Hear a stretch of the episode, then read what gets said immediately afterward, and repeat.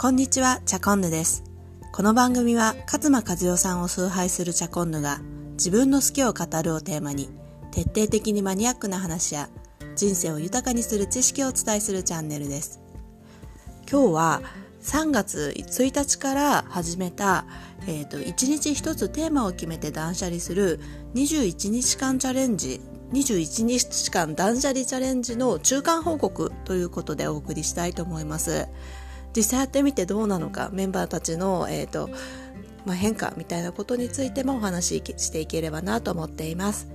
今日も最後までぜひお聞きください。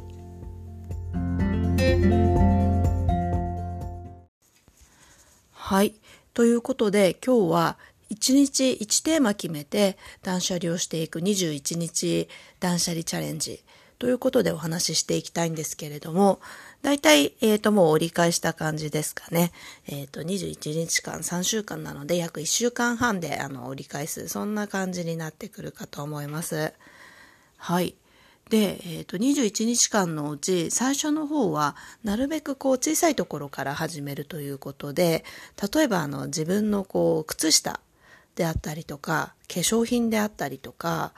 あとまあコスメであったりとかって本当にそのレベルで毎日少しずつ小さく片付けていくって形なんですけれどもそして中盤からこう自分たちの自分のものだけではなくって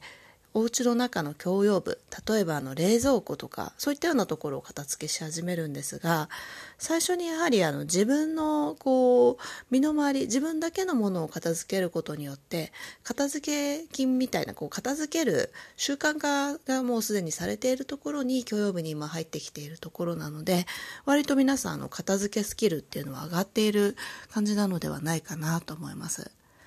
でこれまでのこう成果というか効果で言うとまずあのグループでやるメリットっていうのがあるかなと思っていてこれあの毎日1日1個ずつこうテーマをこうグループに投稿してその中でこんなことしました私はこんなものを捨てましたみたいなものをこう皆さんこう書き込んで披露していく場があるんですけれどもまあ、サボれない、そのコメントがあるからサボれないなっていう同調圧力みたいなものも良い風に利用していたりとか、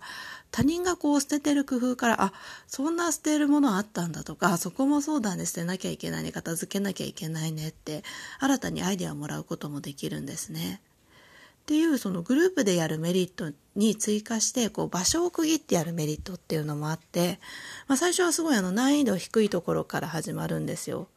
さっき言ったあのコスメであったりとかスマホのアプリとかお財布の中身化粧ポーチみたいなこう自分しか使わないけれども、まあ、片付くとすっきりして気持ちいいあの使い勝手が良くなるそんなところから始まっていくのであのすごくこう捨てやすくなっていく自分っていうのを実感していくことがあのできるかと思います。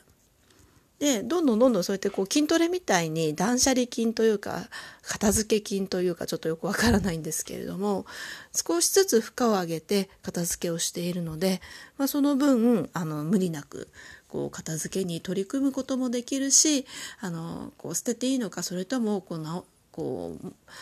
そのまま持ち続けるのかっていうような判断基準も自分の中で育っていくことを実感できているのではないかなと思います。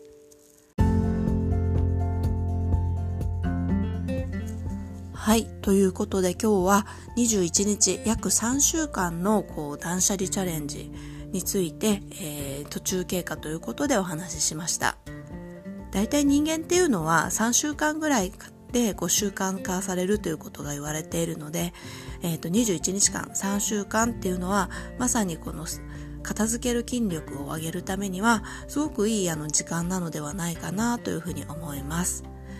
えーと、今後もあの断捨離金を上げるためにあの引き続きやっていきたいと思いますので、まあ、最後どういうふうになったのかっていう報告もこのポッドキャストでさせていただければなというふうに思っています。それではチャコンのがお伝えしました。ではではでは。